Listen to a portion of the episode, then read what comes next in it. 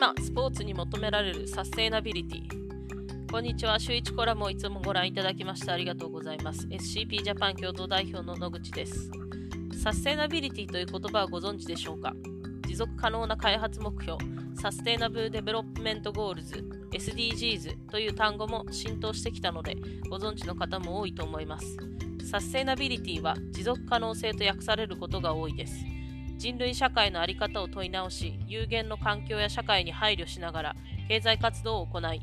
現世代の幸せではなく、将来の世代に何を残すのかという時間軸を持った倫理的視点が求められています。また2006年に責任投資原則が国連から発表されました。企業の売上や利益の上昇のみに注目するのではなく、企業の環境、エンバイロメント、社会、ソーシャル、そしてガバナンスに着目し、社会的責任を果たす企業へ投資しましょう、えという ESG 投資が注目を集めています。こういったサステナビリティを考慮した組織運営活動の流れはスポーツ界にも訪れています。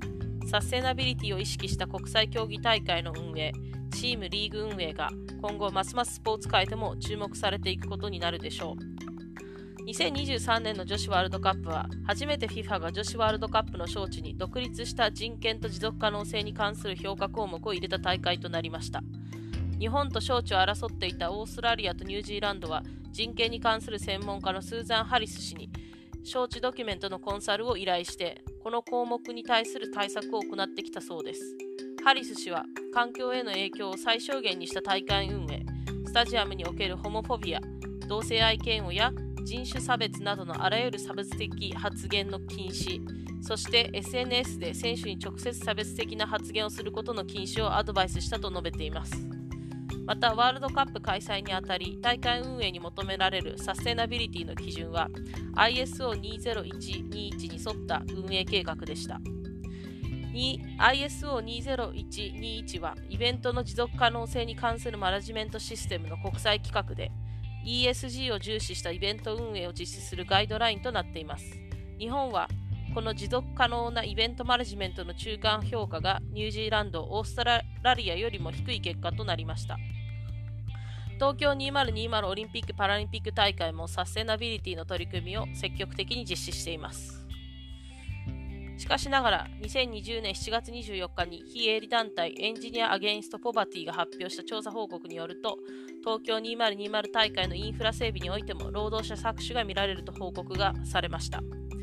2020年のカタールワールドカップの施設建設では7000人の労働者の死亡が報告されており、大変大きな問題となっています。えー、同報告書によると東京2020大会では専門スキルのない労働者の搾取、パスポートの没収、低賃金、労働、えー、無償産業、セクシャルハラスメント、性暴力、不当解雇などが報告されたそうです。同訳スポーツ界もエリートレベルで持続可能性への配慮が求められるようになってきました。であるならば、それをエリートレベルでとどめずに、草のレベルでも実践できたらいいと思います。文化教育を専門とする国連機関であるユネスコは持続可能な開発のための教育